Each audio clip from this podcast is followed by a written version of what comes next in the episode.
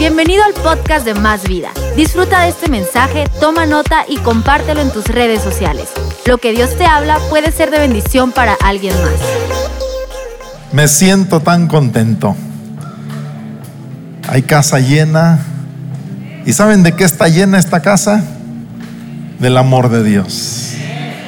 Les amo mucho. Quisiera darles un fuerte abrazo a todos, a cada uno. Los que vienen por primera vez, le pido al precioso Espíritu de Dios que te abrace, que hoy traiga una nueva libertad, un nuevo descanso, una nueva paz, una nueva esperanza a tu corazón. Son tiempos muy, muy difíciles los que estamos viviendo y más que nunca necesitamos la perspectiva divina. Como dice en Isaías, pensamientos más altos que los nuestros. Como dice la escritura, necesitamos reconocer, tener la mente de Cristo. Yo le pido a Dios que en estos momentos en que vamos a recibir no solo su palabra, sino el Espíritu tras de su palabra, que nuestros corazones sean sensibilizados. Porque estos son momentos únicos y esta reunión es una oportunidad única. Y escucha lo que ya he dicho muchas veces, Dios siempre está haciendo algo nuevo. Y todos los días quiere asombrarte. Mira, aunque, aunque tú conozcas mil kilómetros de la altura del amor de Dios, te quedas corto, porque su amor excede todo conocimiento humano. Aunque conozcas un millón de kilómetros de la longitud del amor de Dios, te quedas corto. Hay más amor de Dios para tu vida. Hay más revelación del amor de Dios. La mayoría de la gente conoce muy, muy poco a nuestro Padre Dios. Conocen más la religión. Conocen más religión de hombres que amor de Dios Padre. Y Dios ha puesto una palabra en mi corazón muy sensible que tiene que ver con la gran diferencia y la enorme necesidad de que tú y yo conozcamos mejor esa diferencia entre la religión de hombres y el amor de Dios Padre.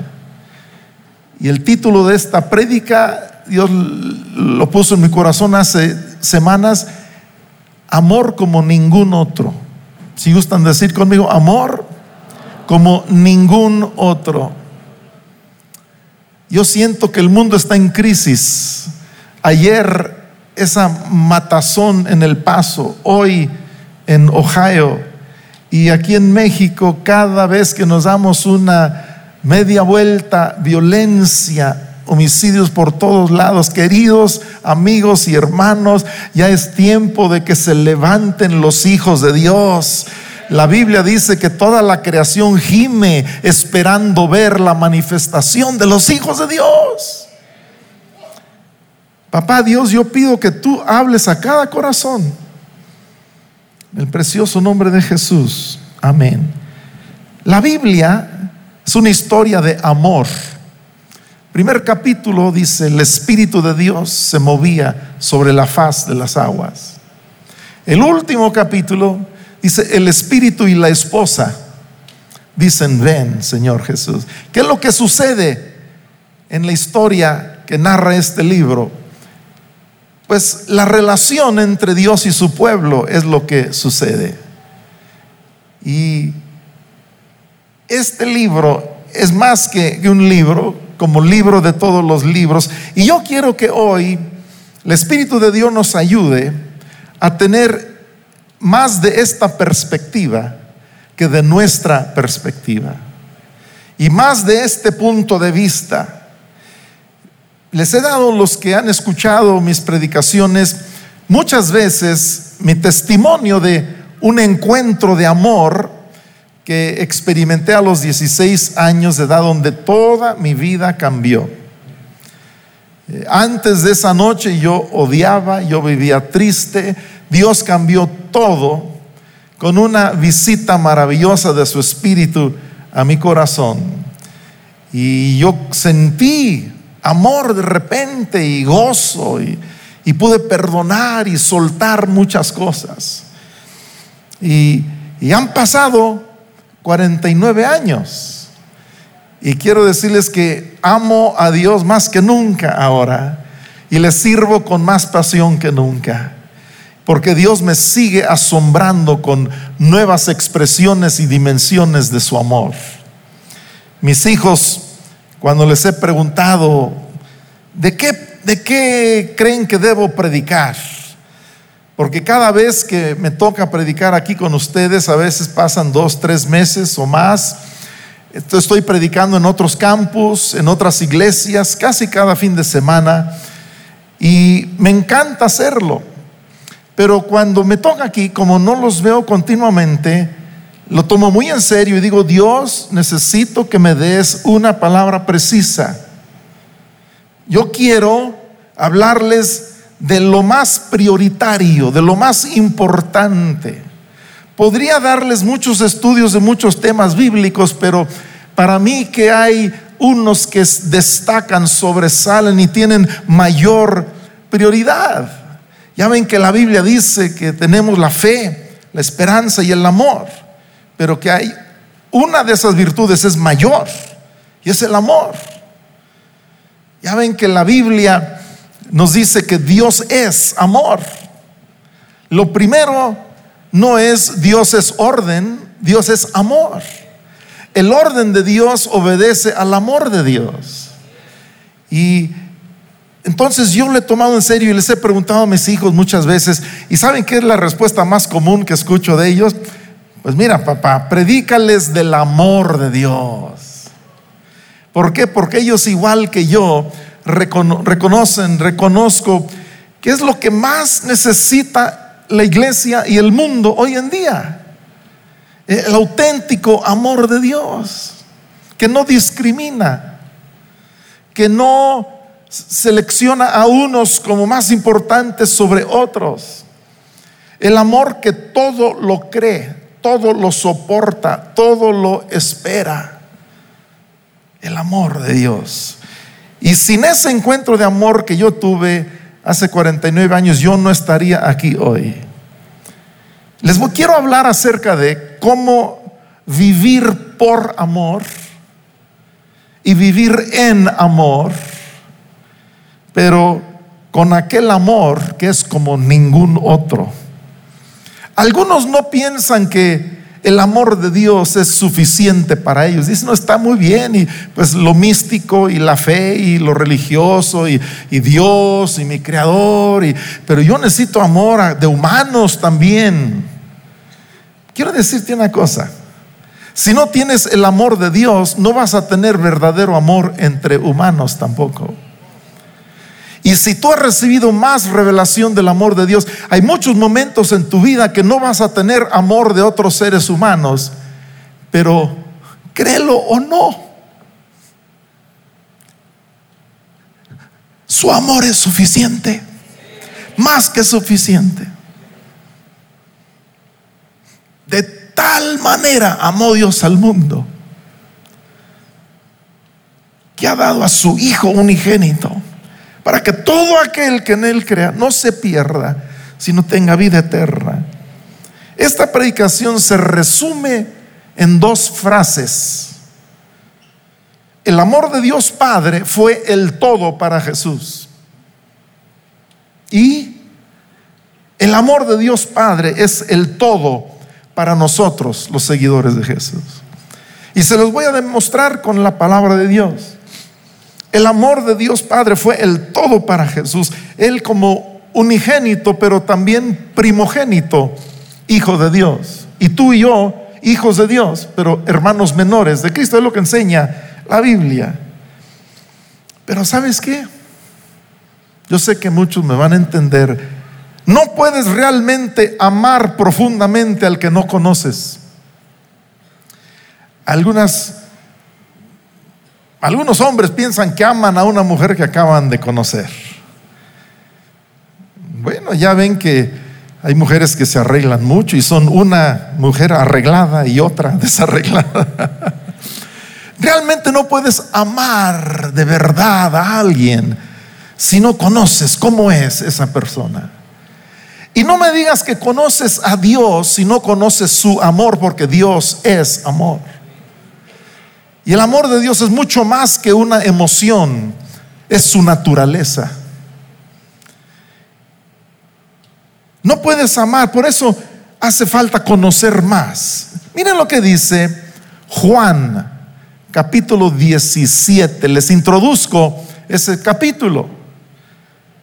Justo antes de Jesús tomar la última cena con sus discípulos y tomar el pan y partirlo y tomar la copa y compartirla. Justo antes de eso y de la noche que pues después fue arrestado y a las pocas horas crucificado como Cordero de Dios. Justo antes aparece esta oración, llamada la oración sumo sacerdotal.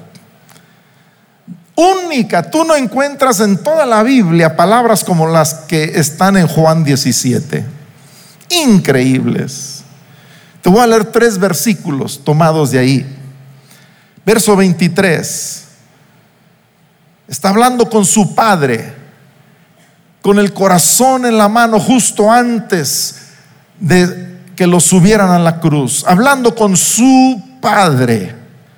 Dice, yo en ellos, hablando de nosotros, pidiendo por nosotros, pidiendo por nuestra unidad, pidiendo por mayor revelación de el corazón de Dios Padre en nuestras vidas. Dice, yo en ellos y tú en mí.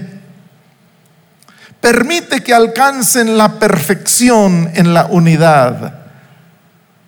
Si no has conocido unidad perfecta en tu matrimonio, con tu familia, con tus hermanos en Cristo, con otros seguidores de Cristo, entonces careces de algo. Estamos, yo sé, en un proceso de ser perfeccionados en el amor que une de verdad. Pero dice, y así el mundo reconozca que tú me enviaste y que los has amado a ellos tal como me has amado a mí. Ahora, piensa bien en algo. Para Jesucristo era imprescindible, era importantísimo que sus discípulos supieran una cosa que ellos eran amados por Dios Padre igual como Él era amado. Para Jesús esto era de gran importancia, que sus seguidores supieran que Padre Dios los amaba igual que a Él. Y se repite esto en este capítulo. Dice que los has amado a ellos tal como me has amado a mi. Verso 24. Padre, quiero que los que me has dado estén conmigo, donde yo estoy. Que vean mi gloria. Mira, todo es relaciones. Y si tú tienes religión pero no tienes relación con Dios, no tienes nada. No tienes nada. No tienes vida, tienes muerte nada más. Y, se trata de una relación personal. La salvación, el Evangelio, es una cuestión muy personal. Tú y Dios.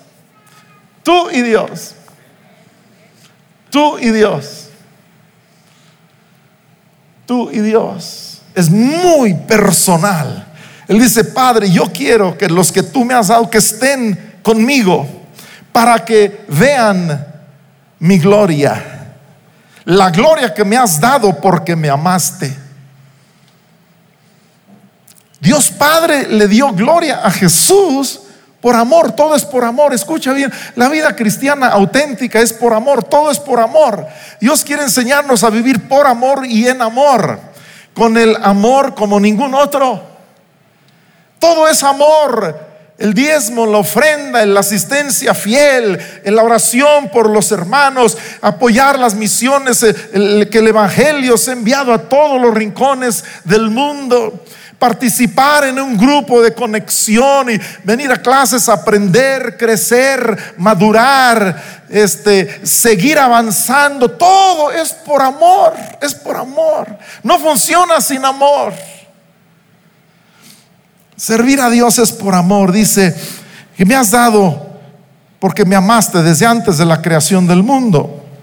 Yo les he dado, verso 26, nos brincamos al 26, yo les he dado a conocer quién eres.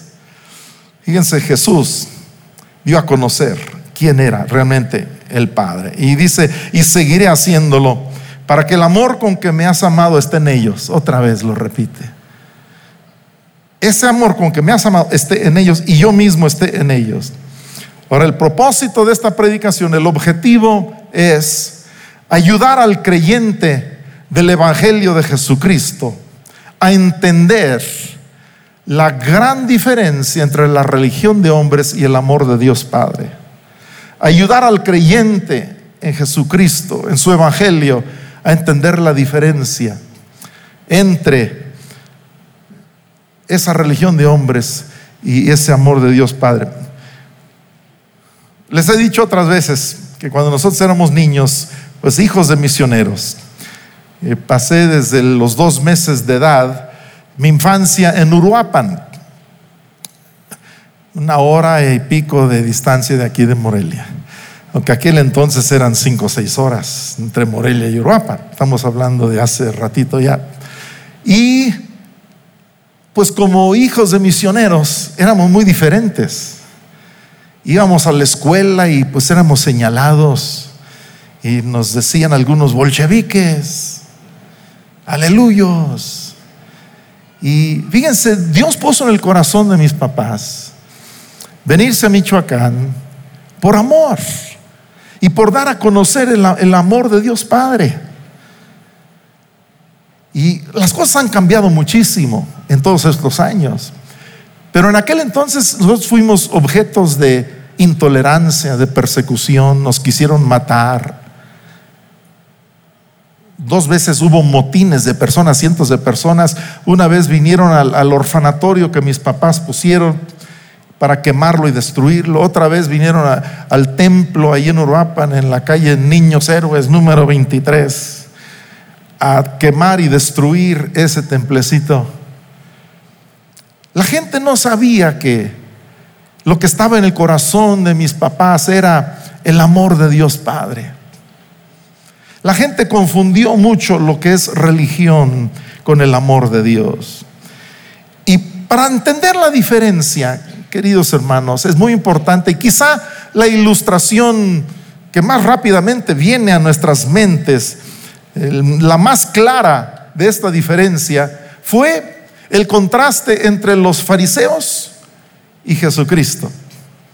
Los fariseos, ah, cómo eran religiosos y cómo tenían reglas y mandamientos y ellos amontonaban cargas sobre los hombros de las personas. Y llegó Jesucristo diciendo cosas como, venid a mí todos los cargados todos los cansados, vengan a mí, en contraste con los fariseos, dice, y yo los haré descansar. Tan maravillosas palabras de Jesús. Ahora es importante, primero que nada, les quiero describir un poco más cómo es el corazón del Padre, pero antes quiero hablarles de tres palabras que a lo largo de la historia humana han sido usadas eh, para el ser humano describir su relación con Dios. Las palabras son religión, eros y ágape. Primero vamos a hablar de esa palabra religión y van a pasar dos pastores para ayudarme con una ilustración muy, muy importante.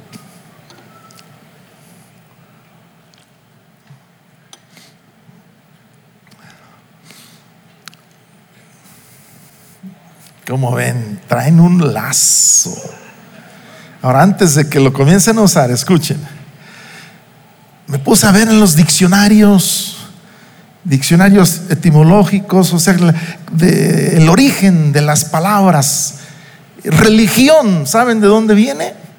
Pues una palabra eh, en latín que viene del verbo religare, religare. De ahí viene la palabra ligar, que significa amarrar, que significa atar, amarrar, atar. Eh, y luego dice, religare, el re es para darle más intensidad. O sea, muy religar, estar bien requete amarrados y atados. Habla de eso. Ahora comienza a mostrarles lo que lo que ilustra esta enseñanza. Entonces, pero bien amarrado significa un buen nudo de marinero, ¿no? Bien amarrado, entonces, ah, ya aprendió a hacer mejor nudo que en las reuniones anteriores, miren, muy bien. Está muy claro. Miren, e, el verbo religare, reintensidad, eh, ligar, amarrar, atar. La palabra ligare acompaña un sentimiento de temor, porque la religión sin Dios es mala. Es mala. Miren la cara. Miren la cara. No puede, no sonriendo, sino enojado, serio. La, la religión es mala. Acompaña un sentimiento de temor. Muchas personas eh, van a la iglesia para satisfacer un sentir de culpabilidad. Y, tienen, quieren cumplir, no, yo ya cumplí, el domingo fui a la iglesia. No, no, no, no, no, aunque vayas todos los domingos, si no amas a Dios, no cumpliste. Eh, la relación con Dios y el Evangelio se trata de amar a Dios. Amarle por voluntad propia, no porque te tienen amarrado y atado. Algunos vienen porque mamá les dijo, tienes que ir a la iglesia. Y otros maridos porque la esposa dijo, ¿vienes o vienes? En, en los hogares donde no conocen el matriarcado. Bueno, toma nota. La religión ata para unir, pensando que están uniendo a esa persona a Dios cuando realmente la están uniendo a la religión. Estoy hablando del concepto más popular de esa palabra, religión. Es atar para unir pero aunque estuvieran unidos con Dios y no la religión, no es atar para unir, en Dios es amar para unir. Amar para unir. Entonces es por amor. Y en unos momentos más van a quitar ese lazo, pero quiero explicarles un poquito más. Miren, la religión demanda obediencia y, y obediencia completa a sus preceptos está basada en tenerle miedo a Dios. Híjoles, a ver, me he puesto a llorar cuando he estudiado la historia. El peor enemigo de la humanidad ha sido la religiosidad. Las cruzadas. Ah, qué capítulo tan triste. Las inquisiciones. Ay, Dios mío. Los que conocen algo, el terrorismo hoy en día. La gente mata en el nombre de Dios. Terrible. La religión sin Dios es lo peor. Es el más grande enemigo del ser humano. Y ese tipo de religión enferma, escucha, lastima, engaña.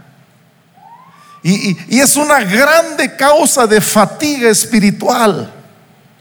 La religión causa agotamiento causa depresión, causa condenación. Y aunque está ahí el lazo bien amarrado, en el corazón esta persona se está separando del amor de Dios. No se está uniendo, se está separando. Por él, él puede decir, bueno, por fuera estoy unido contigo, pero por dentro estoy bien lejos de ti. ¿Por qué es que tanta gente aman a Dios respetan, creen en Dios, aman a, Jesucristo, pero no quieren nada con la iglesia, con ninguna iglesia, porque el concepto que tienen ellos de Dios es iglesia, es religión, y lo que han conocido de iglesia y de religión ha sido puro negativo. Miren, es que Dios hizo un milagro en mi corazón, ¿eh? de plano, de plano. Si yo, yo no estaría aquí, pero en la iglesita, cuando yo crecí, en la puerta del templo estaba una policía de Dios. una mujer que se sentía la policía de Dios. Y si llegaba una mujer y no traía velo en la cabeza, espérese tantito, usted no pasa así. Y bien seria la policía, ¿no? Le ponía el, ahora sí pase usted. No les, no les exagero. Y si llegaba una mujer con pantalón, espérese, aquí no entran mujeres con pantalones. Dios mío. Ah, pero ¿cómo enseñaban a los niños a memorizarse las escrituras? y hacían muchas otras cosas, pero era cuestión eh, eh, religiosa. Ustedes igual que yo, a veces hemos conocido a la gente más estricta, más rígida, más exigente, más regañona y son los, los peores de todos. Los que todo el tiempo están hablando en contra del adulterio y la fornicación y la lascivia y son los que tienen más de eso en sus corazones y son los primeros en caer. Lo he visto durante 65 años. La religión no ayuda. Aclarando, sí existe religión verdadera. Santiago habla de cuidar, de acordarse de los huérfanos y de las viudas. Pero la mayoría de la gente no entiende eso. Entonces, pueden quitarse el lazo y ahora quiero, van a salir caminando y ustedes, y, pero ¿saben qué? Sonriendo el uno al otro. Y ahora no les va a unir un lazo, sino el amor de Dios Padre. Y, y Él lo va a seguir, pero atado con lazos invisibles, lazos invisibles del amor de Dios. Tengo tantas cosas que decirles. ¿Qué legado quiere dejar Juan Speaker, Marla Speaker? ¿Qué legado queremos dejar a nuestros hijos, nuestros nietos? Se me hace que pronto hasta vamos a ser bisabuelos. No pronto, no pronto, pero a lo mejor tres, cuatro años. Eso es pronto para mi edad, eso es pronto. Ya Jared más grandote y guapo y predicador, tremendo nieto, el mayor. Y yo no puedo concebir todavía el hecho de que un día pronto yo puedo llegar a ser bisabuelo, pero bueno, ¿qué legado quiero dejar? Yo quiero ser productivo en el sentido de sentarme sobre las rodillas a mis hijos y nietos y, compartirles de las cosas más importantes en mi vida. Y en un momento más les voy a compartir esas palabras. Pero les dije que hay tres palabras que la gente ha utilizado para describir la relación entre Dios y el hombre, o el hombre con Dios. Religión es la primera. Eros, interesantemente, sorpresivamente, Eros es otra. Pero mira, los griegos definían el amor humano con la palabra Eros, el amor carnal. Y su significado era, yo deseo para mí lo mejor. Yo deseo para mí lo más alto, lo más hermoso, lo que me da más placer y satisfacción a mí. O sea, muchos pensaban en aquel entonces, no, pues qué admirable, que no se conforme con cualquier cosa, ¿verdad? Que quiera lo mejor. Y, así también han pensado en Dios, Dios quiere lo mejor, lo más hermoso, lo, lo, fácilmente amable, etcétera. Pero quiero decirles algo: que el amor de Dios no discrimina no escoge a unos por encima de otros. Pero los griegos eh, hablaban del Eros y Eros era la matriz de todos eh, los esfuerzos humanos de alcanzar más cercanía a Dios. Pero ustedes saben cuál es la historia del cristianismo en contraste a todas las religiones, ¿verdad? Todas las religiones hablan del esfuerzo humano al buscar de Dios, pero el cristianismo habla del esfuerzo divino que nos busca a nosotros. Así que te quiero recordar que si tú no te ha caído el 20 y, no has entendido cuánto Dios te ama, Dios no creas que te va a soltar tan fácilmente. Él te busca y te halla. Ahora, la mente caída del hombre define a Dios como el máximo eros. Que Dios busca la mejor gente y todo eso, los más privilegiados. Pero bueno, la última palabra, esta es la buena. Religión eros y ágape. Digan conmigo, ágape. Se requirió de otra palabra griega para describir el amor divino. Ágape, ya no una religión que ata, ya no un eros que discrimina, sino un Dios que ama. Ya no una religión que ata. Imagínate libre, sano y libre para hacer cosas buenas, para cultivar paz, para edificar tu vida y las de otros. Imagínate una persona libre para conocer y amar a Dios, para conocer y amar a la gente. Eh, eh, el amor de Dios libera, libera completamente. Entonces es Dios que ama. Antes de la venida de Jesucristo, casi nunca se usaba esta palabra, ágape. Se requirió de los escritores del Nuevo Testamento al describir la revelación de la persona de Dios Padre para dar definición a esa palabra ágape. A ver, recuerden y repitan conmigo, ágape no es una emoción, es la naturaleza de Dios. Ahora, ágape es la respuesta de Dios para el problema humano, para la necesidad humana. Dios es amor. Y Jesús fue la revelación de un nuevo tipo de amor que este mundo jamás se había imaginado. Y este es un nuevo amor, fíjate cómo es ágape. Y con esto paso a lo siguiente. Ágape es la decisión eterna de Dios de ser para el bien de otros, de existir para el bien de su creación. La decisión eterna de Dios de existir para el bien nuestro. Escúchalo. Ágape no excluye a nadie, no pinta rayas con límites. El Eros dice te amo porque te necesito. Ágape dice te amo porque te amo. ¿Cuántos dan gracias a Dios por eso? Dale un aplauso a Dios por ese inmenso amor, maravilloso amor.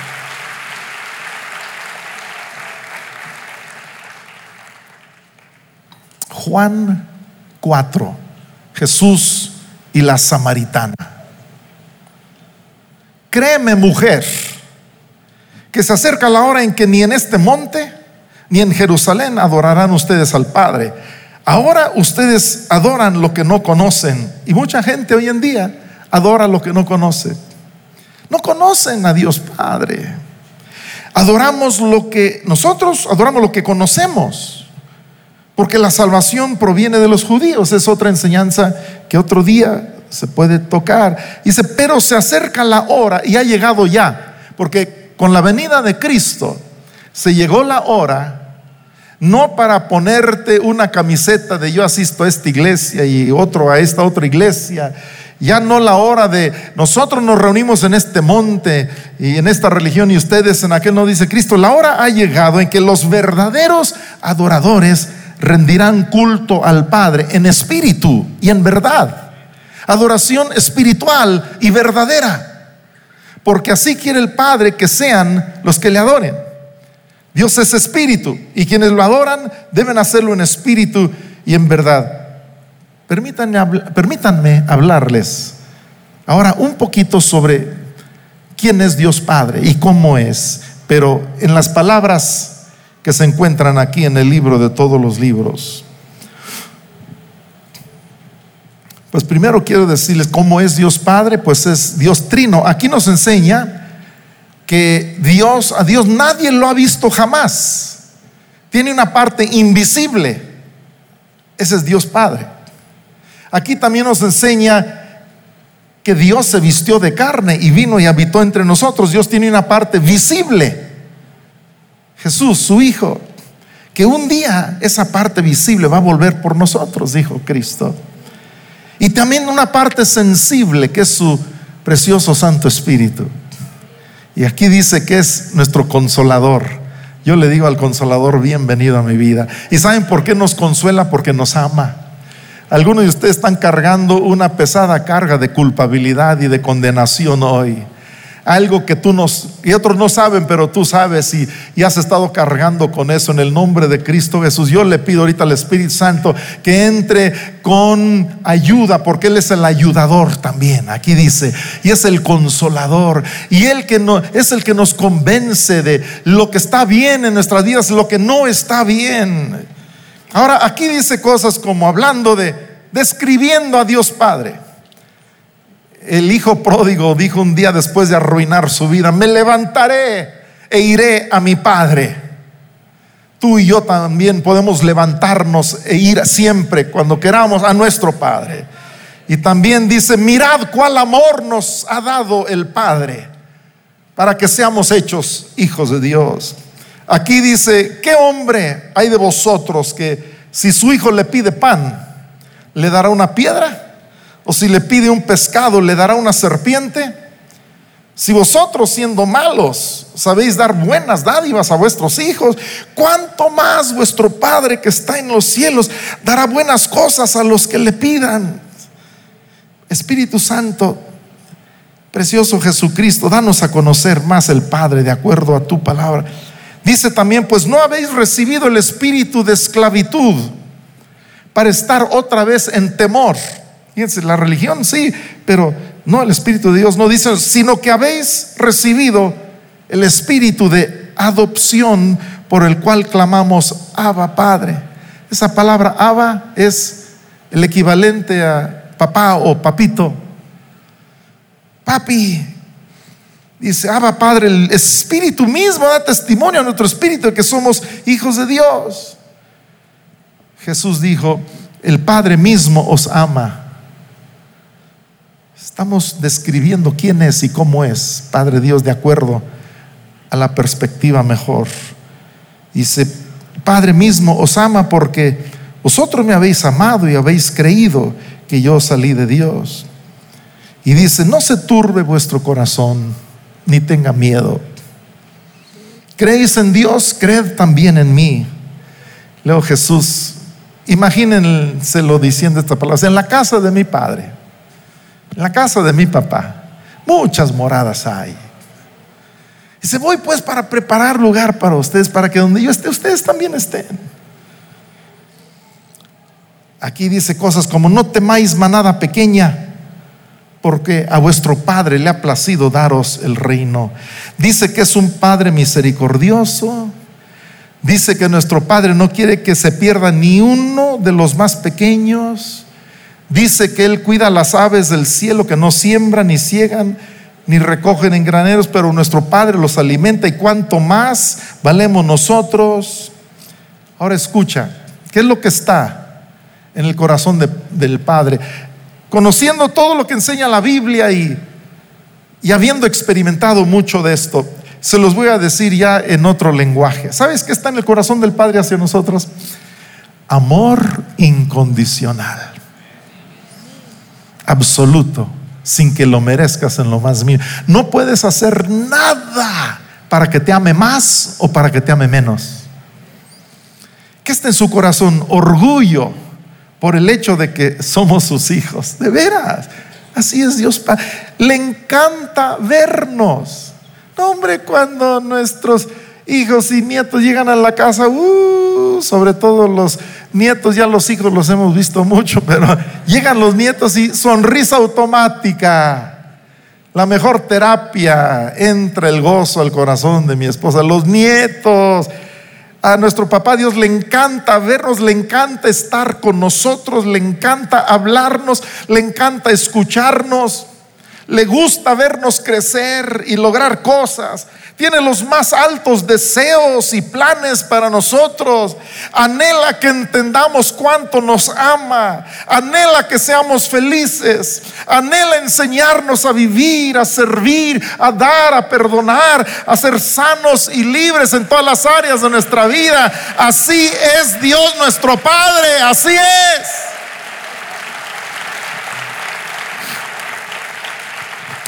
Voy a cantarles un canto antes de finalizar. Se titula En tu casa, Padre. Yo soy pastor, soy esposo, soy papá, soy abuelo. pero yo me considero adorador.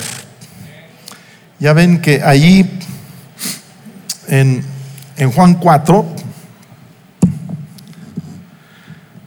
dice adoradores, el Padre busca adoradores.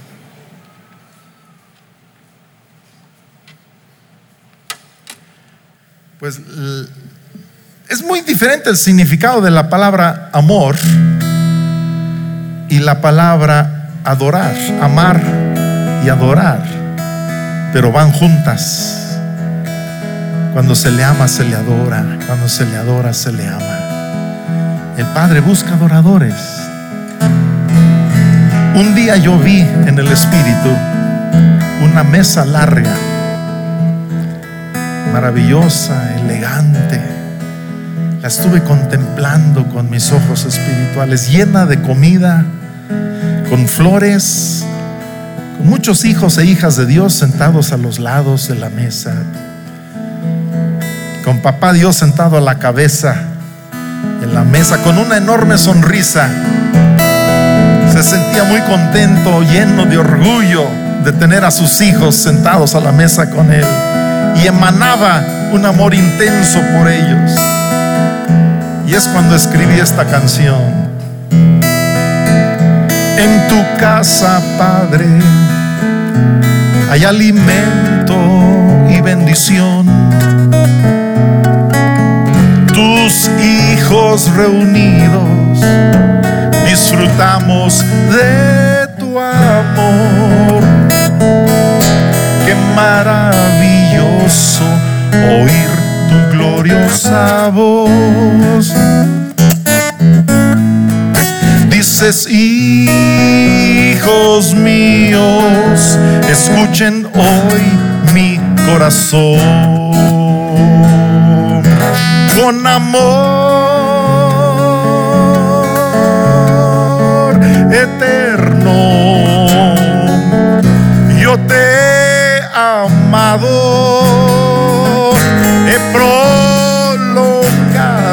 sobre ti mi misericordia. Eres mi tesoro, la Biblia lo dice, la niña de mis ojos, mi hijo di un día, siempre te amaré. En tu casa, Padre, nos abraza tu calor, tu dulce presencia llena cada corazón, las heridas sanan con un toque de tu unción. Entonces escuchamos más palabras de amor. En tu casa, Padre, hay ambiente de renovación. Tu espíritu nos une y hay reconciliación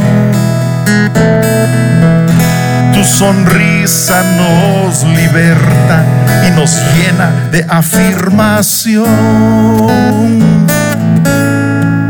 Tus ojos nos miran y nos dices otra vez con amor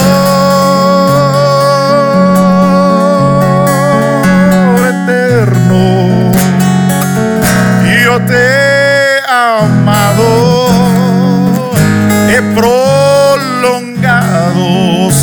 mi misericordia. Eres mi tesoro, la niña de mis ojos, mi hijo di por ti un día, siempre te amaré con amor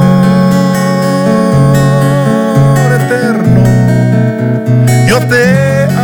Yo quisiera que lo escucharas un millón de veces, que se te meta en lo más profundo de tu espíritu. He prolongado sobre ti mi misericordia. Todo esto lo dice aquí la palabra. Eres mi tesoro, la niña de mis ojos. Mi hijo, vi por ti un día. Siempre te amaré.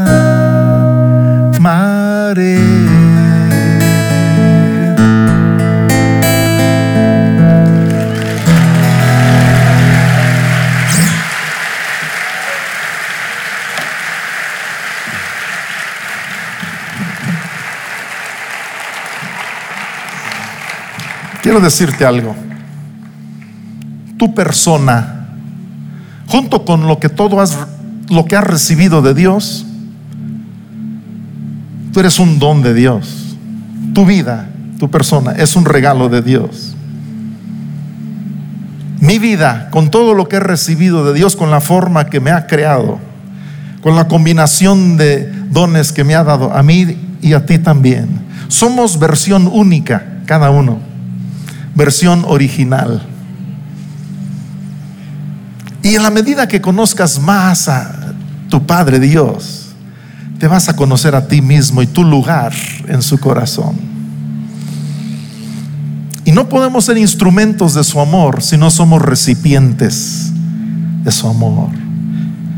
Entonces ahorita, si yo estuviera sentado con mis hijos, nietos, bisnietos y tataranietos, y yo estoy también de pie ahorita frente a algunos hijos espirituales y algunos nietos espirituales. Les voy a decir lo que está en la profundidad del corazón de Juan, de lo que Dios ha puesto ahí. Y con el corazón en la mano, yo les diría y se los voy a decir, la vida es tan corta, tan breve, y yo se lo digo la mayor veces posible a mis hijos también y mis nietos. Palabras como estas, escucha. Nunca pierdas, piensen en un papá que ama a sus hijos, nunca pierdas el asombro en tu vida. Cuando nada te asombra, has dejado de vivir, solo existes. Siempre cree como un niño cree. No des lugar al razonamiento frío y agotado, ni des lugar al negativismo, al fatalismo. Relájate, suéltate. Les digo hoy a hijos espirituales, a mis hijos en carne y sangre, se los he dicho muchas veces, relájate, suéltate. Me acuerdo durante años yo le decía a Kelly, Kelly, suéltate, tú eres una adoradora. Tú eres una predicadora y cómo he visto al pasar los años que se ha soltado, se ha relajado y predica y canta, no hombre, como un ángel, ¿verdad? Andrés, se lo he dicho muchas veces, a Benjamín, que conoce más música que cualquier otra persona que yo conozco. Y yo le digo todo el tiempo, suéltate, relájate y saca eso que has recibido de Dios. Esta semana pasada estuvimos con Andrés en Dallas en un evento llamado Aliento, ahí con Marco Barrientos. Qué fiesta tan hermosa. La última noche fue una noche de adoración, alabanza, celebración. No, hombre, la intensidad, el nivel de la presencia de Dios estaba tan alto. Y de repente se disparó más alto todavía cuando una de las cantantes se relajó totalmente y se soltó. No, hombre comenzó a cantar en el Espíritu otra cosa.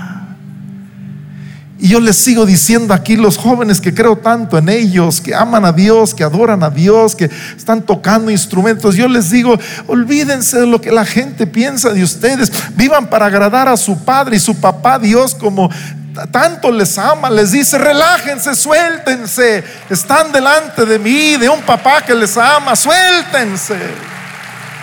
Yo les digo cosas como, disfruta.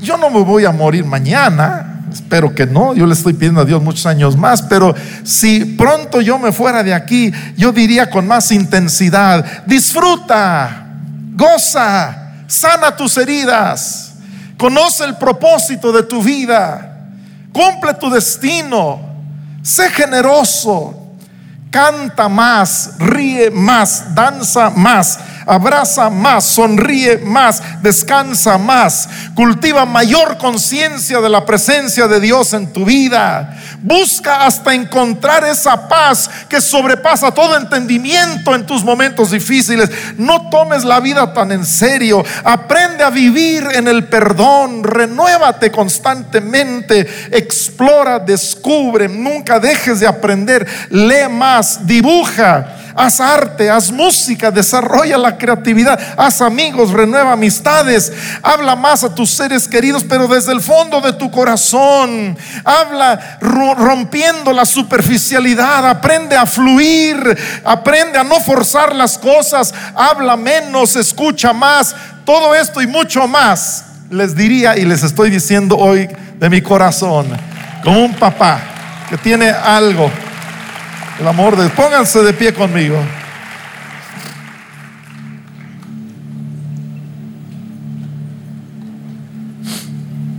Quiero profetizarles. Profetizar significa declarar palabra de Dios.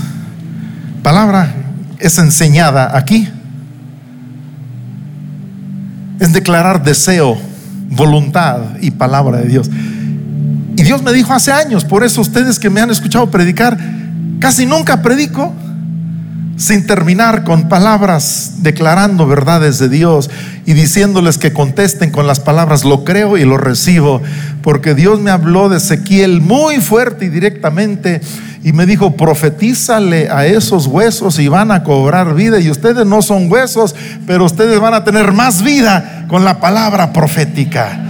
¿Cuántos saben que hay poder en la palabra de Dios cuando llega a nuestras vidas?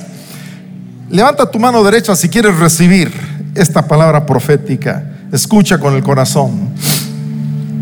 Te profetizo en el nombre de Jesucristo, porque sé que es deseo de Dios. Aprenderás a vivir por amor y en amor, con aquel amor que es como ningún otro. Lo creo y lo recibo. Entenderás que Dios Padre te ama a ti, así como ama a su Hijo Jesús. Lo creo, lo recibo. El Espíritu Santo te revelará cada vez más el corazón de Dios tu Padre, lo creo. No perderás el asombro en tu vida, lo creo. Vas a creer más y más como un niño, lo creo te relajarás más y te soltarás más, lo creo. Cantarás más, reirás más, danzarás más, abrazarás más, sonreirás más, descansarás más, cumplirás tu destino en el nombre de Cristo Jesús, lo creo. Dale un fuerte aplauso al Señor, lo creo, lo recibo.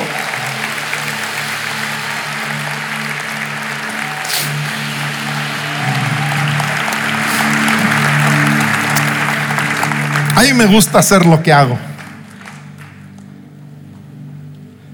Y, yo sé que Dios te ama muchísimo, muchísimo. Yo solo le pido a su espíritu que te revele más de ese amor. Porque no hay nada que se compare con saber que eres muy amado. Uh, hay un gozo único. Hombre, cuando tú sabes que te amo, uh, uh, tú y yo somos amados. Bendigo tu vida en el nombre precioso de Cristo Jesús. Recibe su paz recibe su amor y suéltate y sírvele con esos preciosos dones que te ha dado a ti también. Amén.